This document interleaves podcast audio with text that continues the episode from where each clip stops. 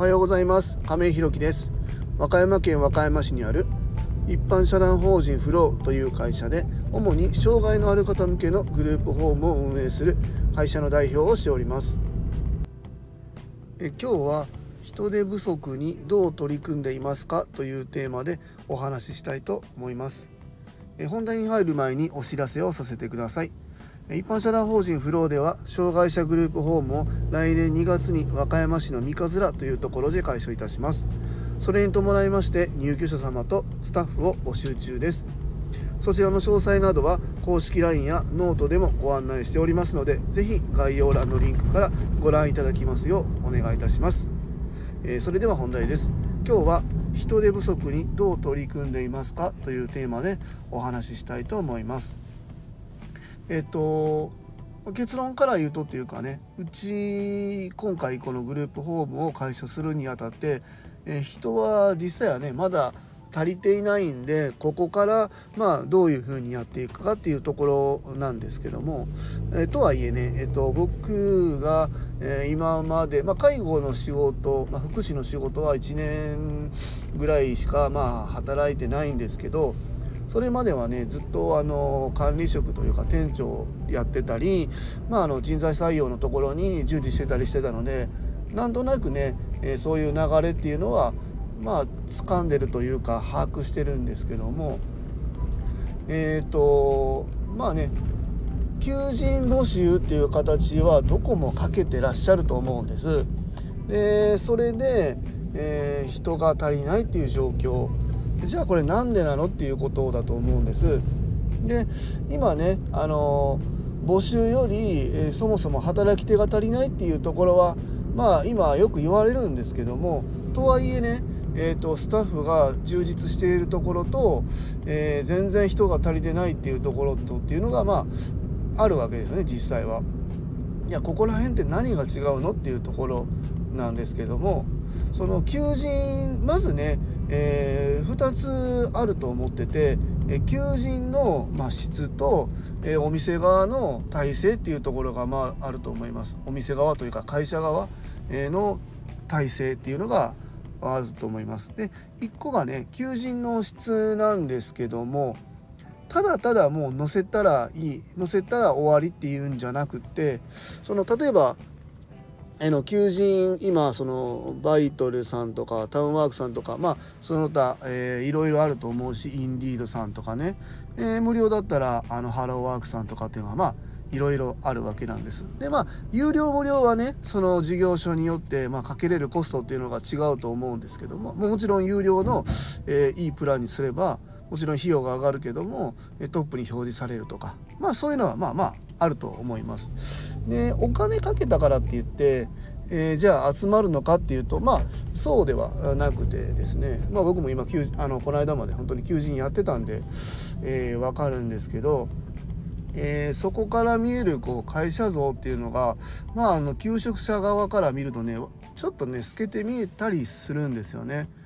例えば内容とえ実際の働き方がこう食い違ってるよねみたいな。すごくなんか和気あいあいと楽しいアットホームな会社ですって書いてて。で採用の人数見たら10名募集みたいな。えみたいな。そんなことがあったりするわけですよ。すごく仲いいんだったらそんな10名もいんのみたいな。ま、事業拡大とかだったら別なんですけどその辺でやっぱり、えー、食い違いが出てくるなっていうのが、まあ、あったりあと求職者が見たい情報が載ってないっていうのもありますね。うん、え交通費はどうなってんのとか、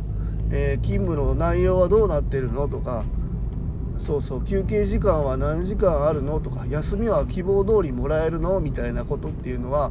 まあ求職者自分が求職者だったら分かると思うんですけどその辺の情報っていうのはやっぱり欲しいわけなんですよね。でそこが載ってないっていうとそもそも候補から求人の候補から、えー、落ちちゃう、えー、自分たちの出してる求人が、えー、求職者のリストに載らないっていうことにまあなるわけなんですよね。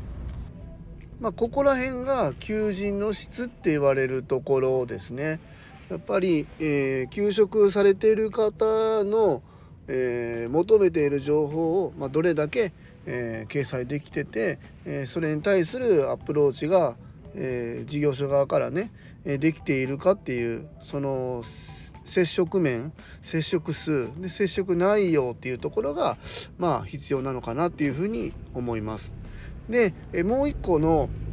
この事業所側のねえ質っていうか体制のところなんですけどここがね結構重要で抜け落ちてるなっていうところがまあ今まで僕が携わってきた中で、えー、よく思うところで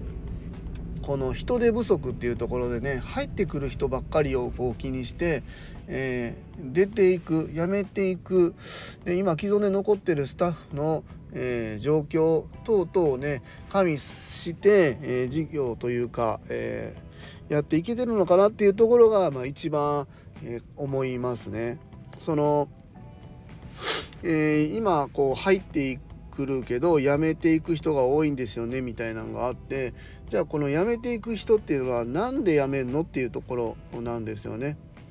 まああの生活環境が変わってどうしても来れなくなったっていう方はまあもちろんあると思うんですけどもそれ以外にね、えー、じゃあスタッフとの関係性が良くなくなったとか、えこの辺の待遇が自分が思うところと合わなかったとかまあ、そういうことがまああったりするわけなんですけどもそこに対してねどれぐらい事業所側が改善アプローチできてるのかなっていうそこですね。うん、で求人をえー、かけるにあたってもちろんまあ無料プランっていうのもあるけどそれ以外にまあ大体のところがまあ有料のとこ載せてたりまあすると思うんですけど、うん、えーと、そこにかけてるコストってじゃあ今どれぐらいかかってますかっていうところなんですよ。月にじゃあ3万円なのか5万円なのか10万円なのかもうね本当に、えー、高額のとこだったら4週間20万円みたいなプランもまあ、えー、ざらにあるところも僕も経験してきましたけどまあ、うん、そこに対するコストとじゃあこの今既存で残ってるスタッフの改善に使っているコストの、えー、費用対効果というかねその比率はちゃんと合ってますかっていうところは本当に見た方がいいなと思ってます。うんえーと、例えばうちだったら今回ね求人出してるんですけどうちはね交通費があの出ません、えー、そこはねきちんと明記してます。うん、で交通費出ないって書くともちろんえー、じゃあめちゃくちゃ待遇悪いじゃんみたいなのとかもあるんですけどじゃあこれなんで求人あ求人じゃねえやあの交通費が、出ないのかなっていうところなんですけどその代わりうちは賄い出してますよっていう内容です。でうちのグループホームは、えっと、食事はあの常に手作りでやっていくっていうところもあってきちんとまあ、えー、食事を作ってるんですけどでその例えばね夜勤で僕たちがこうスタッフとして入った時にえっ、ー、と食事を自分たちで買っていくんですよ。でその時に交通費出るんですけどもちろんね大体どことも、え、1キロいくらとかってなってそんな遠方から来る人いないと思うんで交通費で500円もらえるとこってのはまあ1回でねあんまないんじゃないかなと思うんですけどまあ例えば500円うんまあ1,000円かな？分かんないけどまあもらったとして実質それ丸々自分たちのえーと、プラスになるわけじゃないじゃないですかもちろん交通費っていうことはかかった金額に対して払ってるんでここチャラなんですよね基本的には。まあ、プラスで出してる事業所なんていうのはあんまりないと思いますね。でえっ、ー、とえ、それに対してねそこに行く時にじゃあちょっと晩ご飯食べていこうかなって考えたらまあうん500円以内で済むってなかなかないですよね。まあ、500円かかったとしても結局それでマイナスになってるんですけど、えー、まあそれだったらっていうところでうちは交通費だか出さないけど食事はきちんと出しますよっていう、えー、スタンスをとってます。えそうすることでね、えーと、スタッフの健康面もしっかり考えれるなっていうのと、えトータルそっちの方が、えー、利用者じゃないやスタッフが得なんじゃないかなっていうふうに、まあ、思って、まあ、これもね今後あの内容を見ながら変化するかも分かんないですけど、えそういうふうに考えてやってますと。あとはねその、えー、夜勤の時の、えー、体制っていうかな、あの利用者さんにもちろん寄り添った事業っていうのが大前提なんですけどそこを支えてるねスタッフの処遇というか、えー、夜勤の時ね寒くないかなとか、えー、ここすごく使いづらくないかなとか、えー、この辺はなんか改善するとこないかなってしっかりここをアプローチできる、え事業所なのかっていうのもこの事業所にねスタッフが残ってくれるか否かっていうところに関わってくると、まあ、思います。うんえー、それ以外にもねスタッフの処遇のところで言うと一番ねここがね肝だなって思ってるのが新人に対してね、えー、優しくないところがねやっぱ圧倒的に多いなっていうふうに思ってます今あの僕が関わってる事業所があの新人に対して厳しいとか雑だっていう意味じゃなくて今までねあのいろんな事業というか仕事に携わってきて給食のところに関わる中でね思うしえー、他のところから相談を受けてお答えする時に内容を聞いたりするんですけど新人に対してねあまりにもこう雑だなっていうのが思いますね。あの具体的に言うとですねその自分たちが普段仕事できてるからまあちょっと教えたらみんなできるんだろうと思って新人の方にね十分な教育をこうせずにね、えー、既存の仕事に、えー、掘り出してしまう。ような状況で新人があたふたしちゃってああ自分もここで続けられないこんなの私には向いてないってなって辞めちゃうっていうパターンを本当ねすごく見てきました本当に今までこの介護の仕事だけじゃなくてねどの仕事でもこれ言えると思うんですけどこれめちゃくちゃ見てきましたねなので入れても入れてもねどんどん辞めていくんですよね。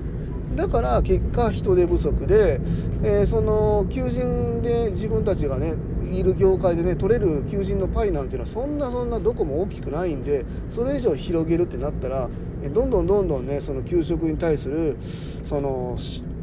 何て言うんだろうなプラスの部分が大きくなってきちゃうんですよね。採用したらあ採用になったら1万円あげます。いやうちは2万円ですとか、